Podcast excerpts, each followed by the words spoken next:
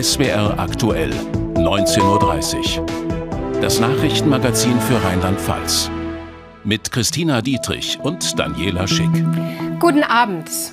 Die Woche begann für viele in Mainz mit Stau.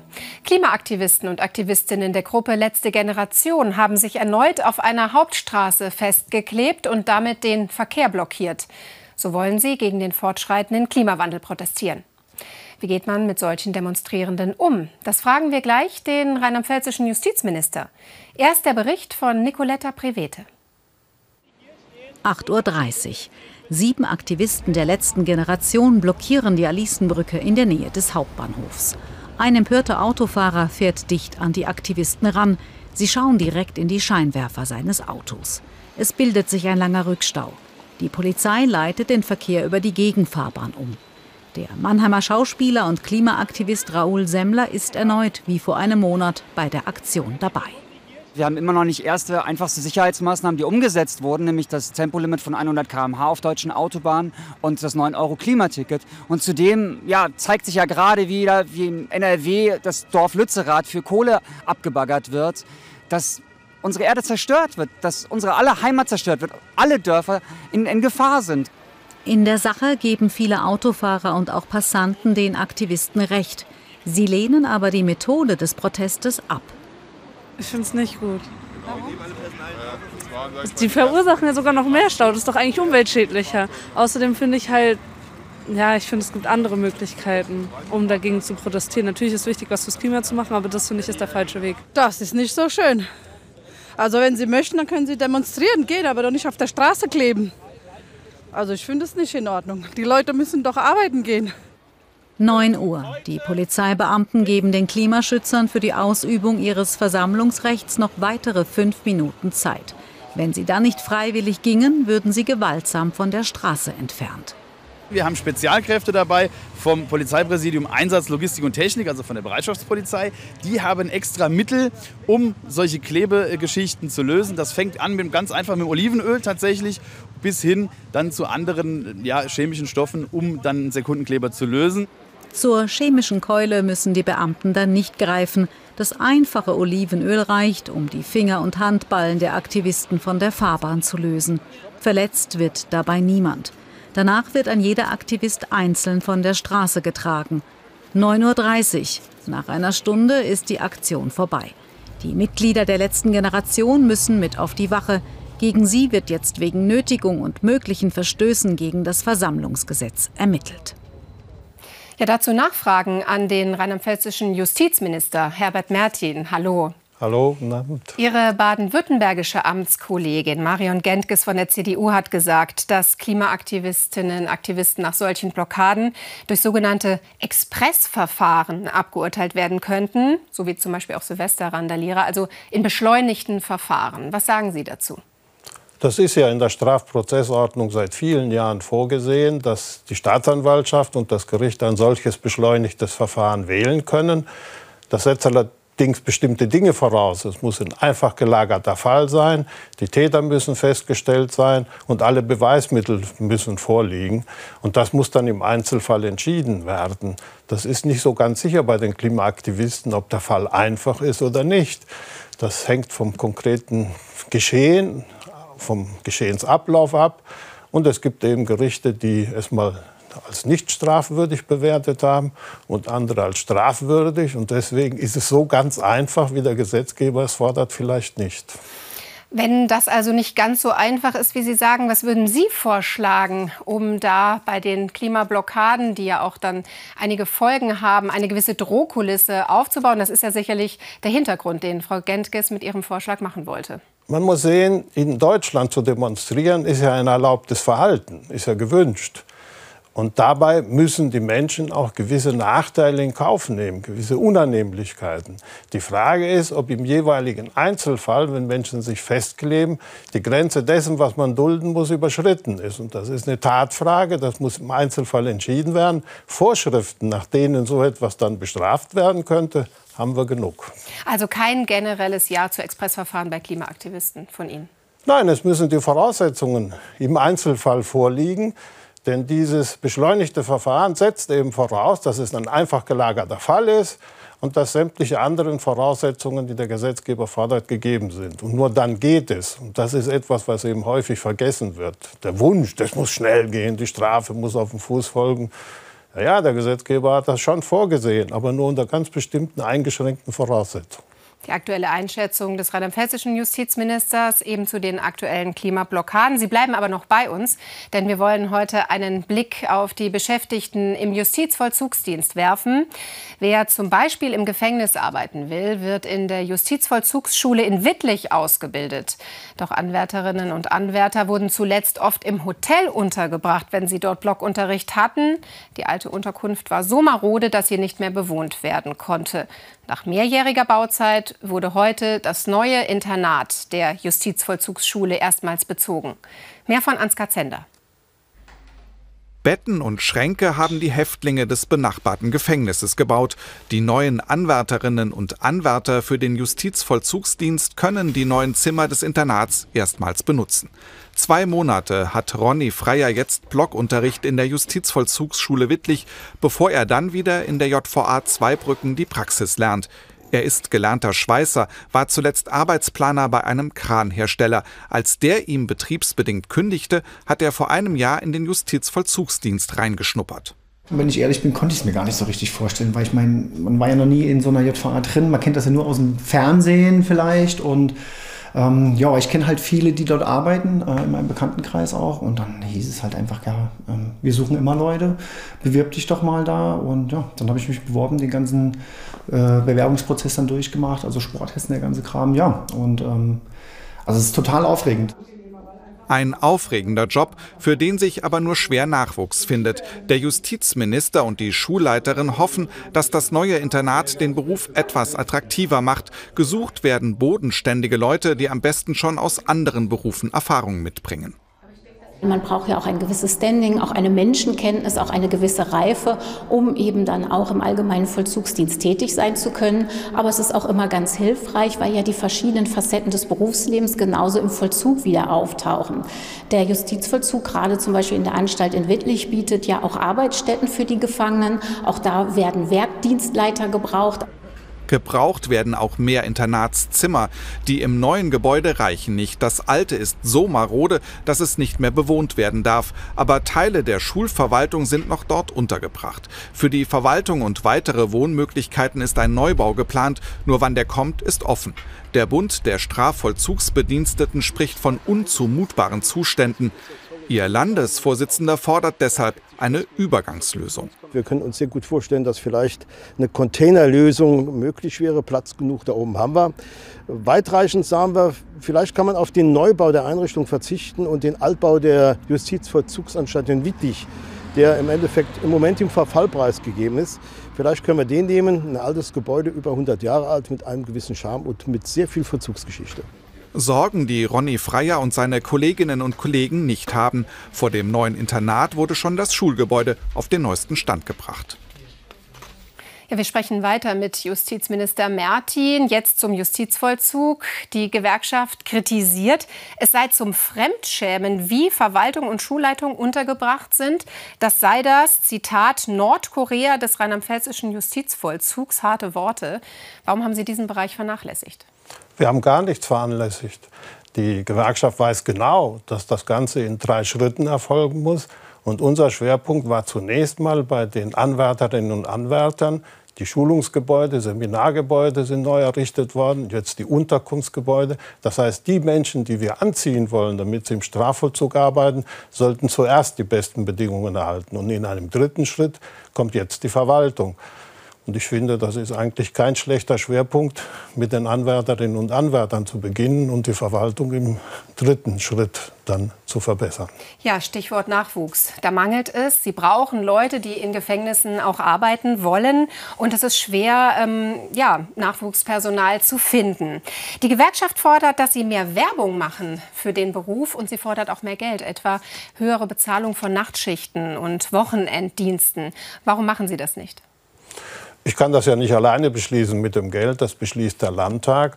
Und es kann auch nicht alleine für den Strafvollzug beschlossen werden, sondern da müssen alle Beamtinnen und Beamten, die in diesem Bereich tätig sind, gleich behandelt werden.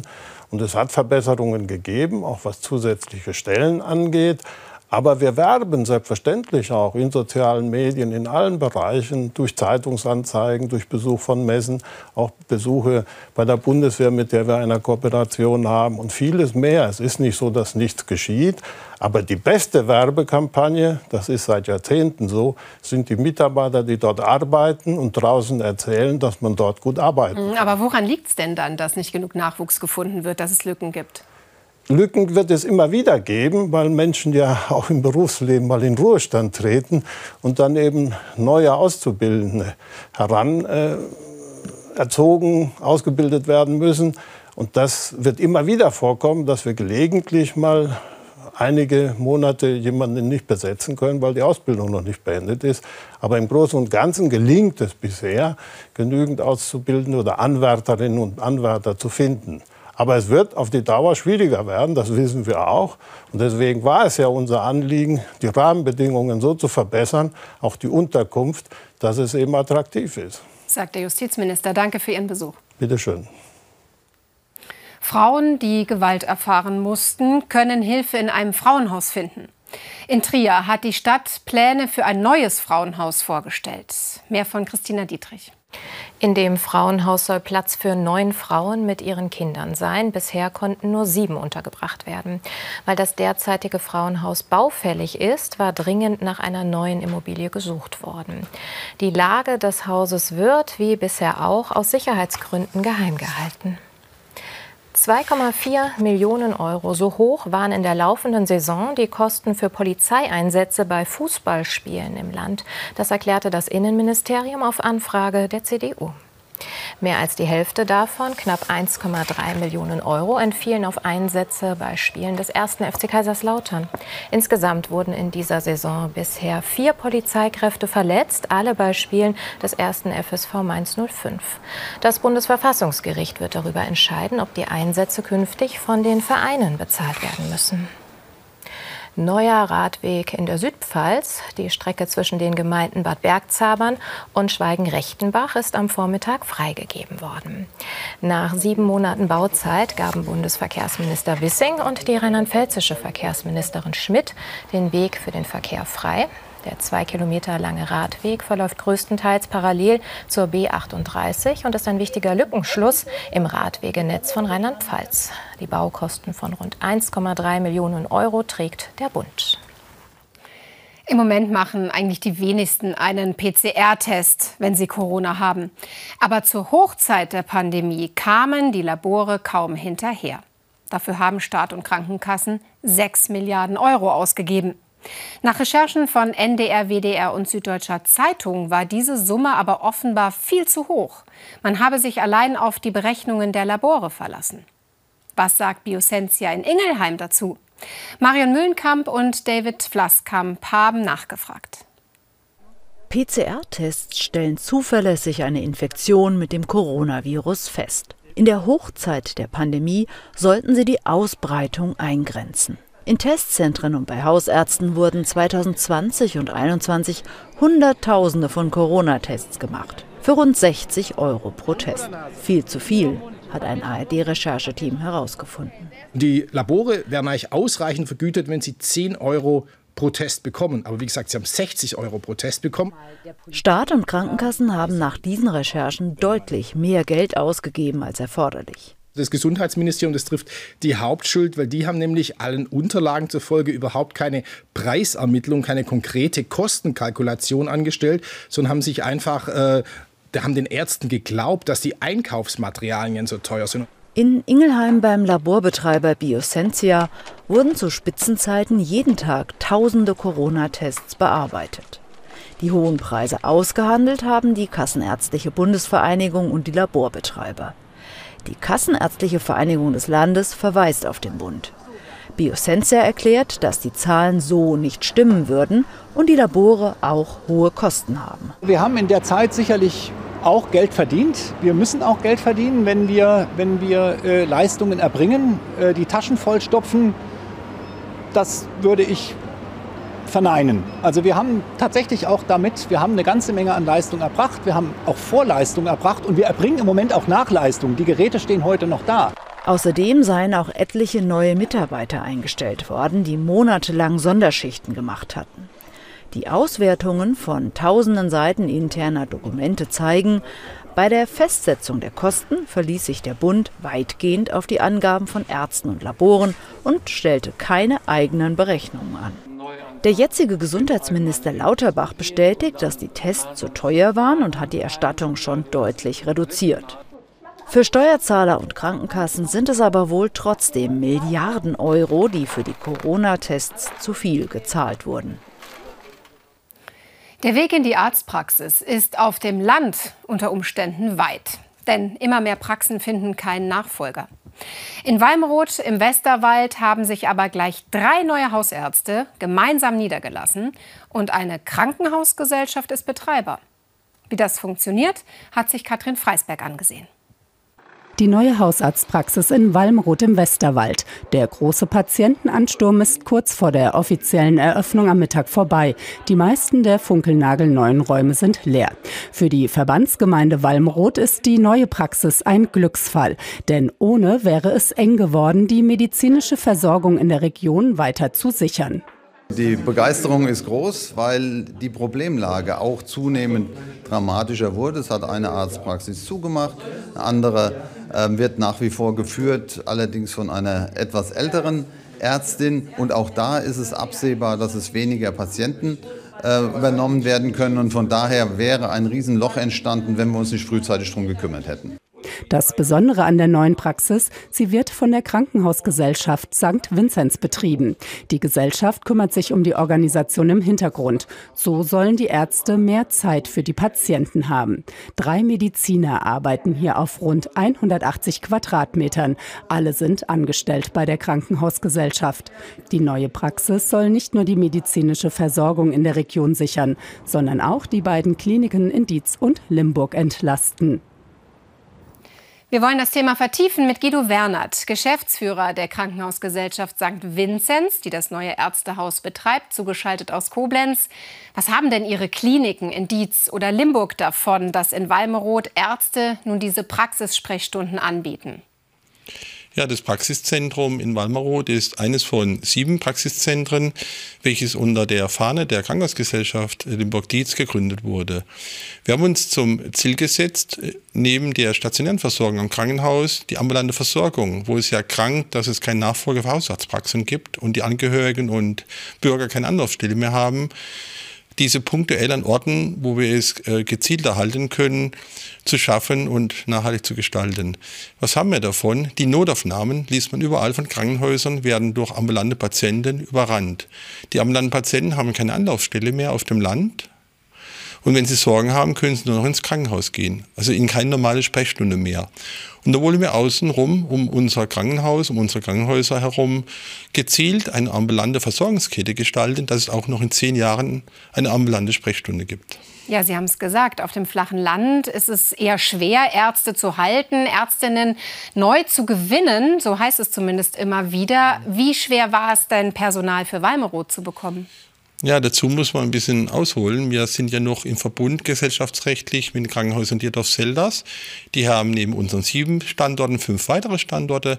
Insgesamt 27 Praxen verantworte ich somit. Und da gibt es ein Netzwerk von ganz vielen Kontakten. Und so konnten wir die drei Ärzte ohne Ausschreibung ein Arzt aus dem Krankenhaus und zwei Ärzte aufgrund von Empfehlungen von den anderen Praxisbetreibern gewinnen. Und wir erleben oft, dass über die Praxisstandorte für eine Arzthelferin von Ärzten einfach Nachfragen an uns kommt, ob wir eine Arbeitsstelle haben, weil diese Mischung zwischen stationär und ambulant äh, von vielen immer mehr gewollt ist und das ist gut so. Kann das also ein Mittel sein, um den Landarztmangel insgesamt zu beheben? Ja, ähm, sie müssen äh, Praxiszentren schaffen, denn die, ja, die Nachfolger, die möchten nicht mehr alleine arbeiten, die suchen einfach den Kontakt zu zwei, drei anderen Ärzten in, in ihrem Zentrum, die suchen aber auch die Chance, die Möglichkeit, künftig vielleicht Geräte im Krankenhaus zu nutzen, vielleicht Fortbildungsmöglichkeiten besser nutzen zu können mit dem Krankenhaus zusammen. Mhm. Und diese Symbiose ist, äh, ja, ist eine deutliche Anlaufstelle und das spüren wir ständig, immer mehr. Danke. Guido Wernert von der Krankenhausgesellschaft St. Vinzenz. Und das Gespräch haben wir vor der Sendung aufgezeichnet. Und damit sind wir bei einem aufsehenerregenden Prozess am Landgericht Trier, bei dem heute das Urteil gefallen ist. Ein Mann soll im vergangenen Jahr eine Frau in einem Hotel in Trier getötet haben. Täter und Opfer sollen sich aus der Ukraine gekannt haben. Wie das Urteil nun ausfiel, dazu Alexandra Dietz. Lebenslang wegen Mordes. Nach mehreren Jahren Affäre und heimlichen Treffen in Hotels soll dieser Ukrainer im vergangenen März in einem Hotel in Trier wegen Eifersucht die Nerven verloren haben. Das Landgericht Trier sah es als erwiesen an, dass der 35-Jährige seine langjährige Geliebte in diesem Hotel erst mit dem Gesicht in eine Matratze gedrückt und sie dann erdrosselt hat. Um sicherzugehen, dass sein Opfer tatsächlich tot ist, habe er sie danach noch mit einem Bettlaken gewürgt. Es bestehe kein Zweifel daran, dass der heute 35-Jährige die Ukrainerin damals im März 2022 getötet hat.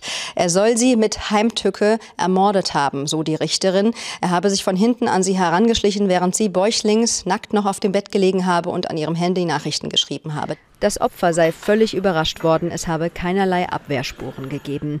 Nach der Tat habe der Ukrainer alles getan, um sie zu vertuschen, so die Vorsitzende Richterin. Zielgerichteter und kühler könne man nicht agieren, sagte sie in der Urteilsbegründung. Er habe sie dann im Bettkasten versteckt und wirklich akribisch das Hotelzimmer sauber gemacht, ihre Habseligkeiten eingepackt und danach erstmal ein Bier getrunken. Dann sei er mit ihren Habseligkeiten Richtung Neuwied nach Hause gefahren mit dem Zug und habe auf dem Weg immer wieder ihre ja, Habseligkeiten in die Mülleimer geworfen, um sie eben zu verstecken, um sie loszuwerden, um sich einen Vorteil zu verschaffen. Dann sei er sogar noch ins Ausland gereist und erst Anfang April habe man ihn dann festnehmen können.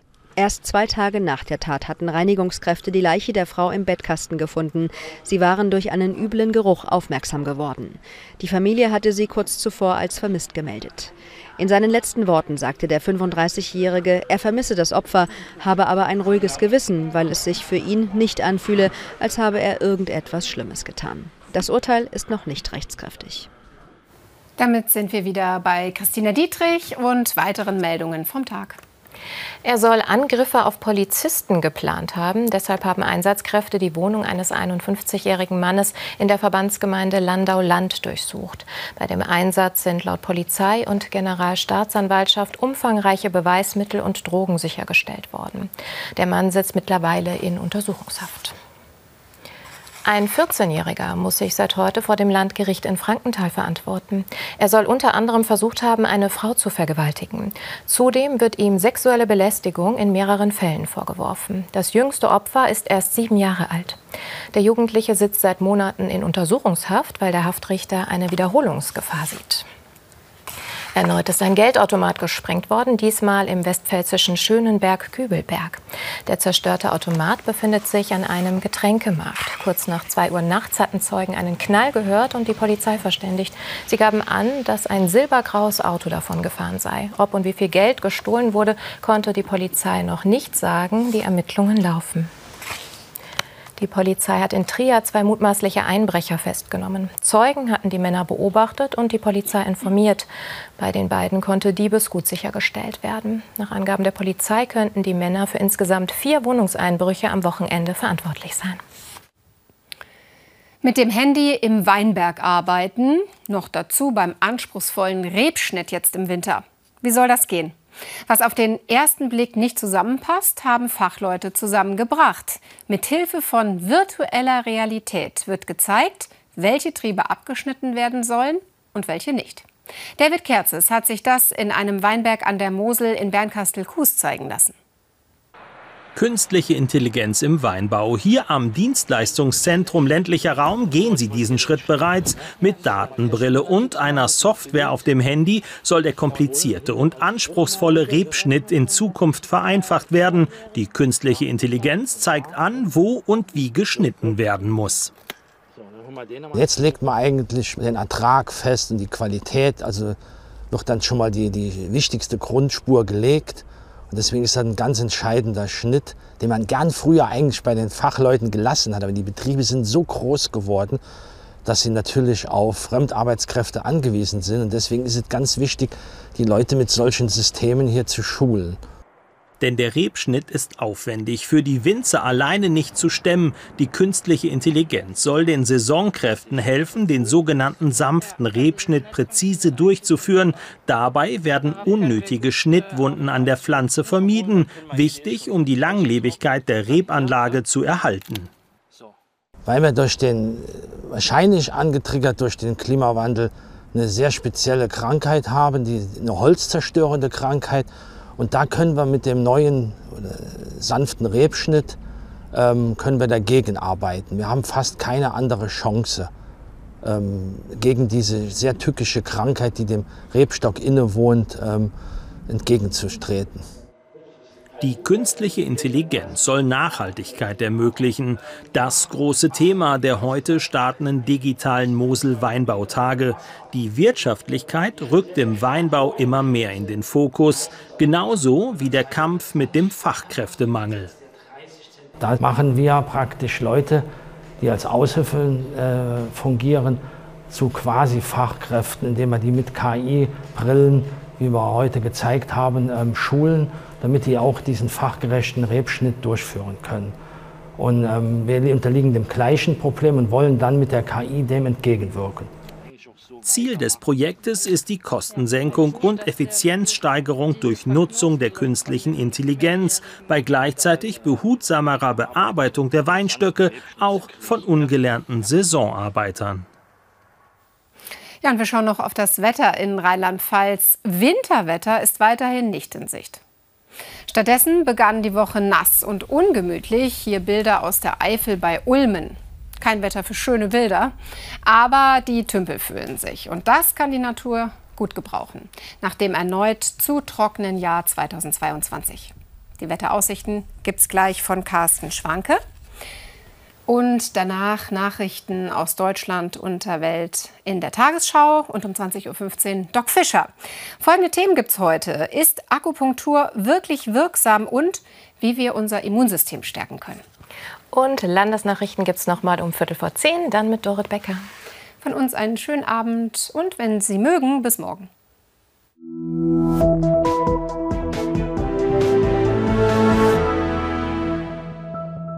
Einen schönen guten Abend, herzlich willkommen zu den Wetteraussichten für Rheinland-Pfalz. Auch in dieser Woche geht das viel zu warme Winterwetter weiter ohne Frost. Den gibt es einzig und allein über Russland, ausgelöst von diesem Hochdruckgebiet hier. Unser Wetter wird von Tiefdruckgebieten bestimmt, die vom Atlantik zu uns hereinziehen. Und diese Tiefdruckgebiete bringen verbreitet über Europa Regen. Wir sehen es hier aufsummiert für die nächsten fünf, sechs Tage. Und wir sehen vor allem vom Nordatlantik ziehen diese Regengebiete über die britischen Inseln und dann weiter nach Mitteleuropa und versorgen auch Rheinland-Pfalz immer wieder mit kräftigem Regen. So auch heute Nacht. Da gibt es Regenschauer, die von West nach Ost über uns hinwegziehen. In den Bergen fällt oberhalb von 500 bis 600 Metern, also wirklich nur in den höchsten Lagen, ein bisschen Schnee. Die Temperaturen liegen morgen früh bei Werten zwischen plus einem und plus fünf Grad. Und morgen Vormittag geht es dann schon recht schnell trocken weiter, sogar mit ein paar Wolkenlücken und ein paar Sonnenstrahlen. Anfangs gibt es noch letzte Regenschauer im Westerwald, die dann bald nach Osten weiterziehen. Am Nachmittag verdichten sich aber aus Westen die Wolken und es folgt zum Abend aus Westen der nächste Regen. Die Temperaturen bleiben morgen im einstelligen Bereich hängen, erreichen maximal 5 bis 9 Grad, in den Hochlagen rund 4 Grad. Der Wind weht dazu recht frisch aus südwestlichen Richtungen. Windig und regnerisch wird es auch in den nächsten Tagen weitergehen. Dazu Temperaturen im Bereich von meistens um die 10 Grad. Und vor allem am Donnerstag, da gibt es dieses Achtungswarnzeichen für Windböen, kann es vor allem auf den Bergen stürmisch werden. Ihnen noch einen schönen Abend.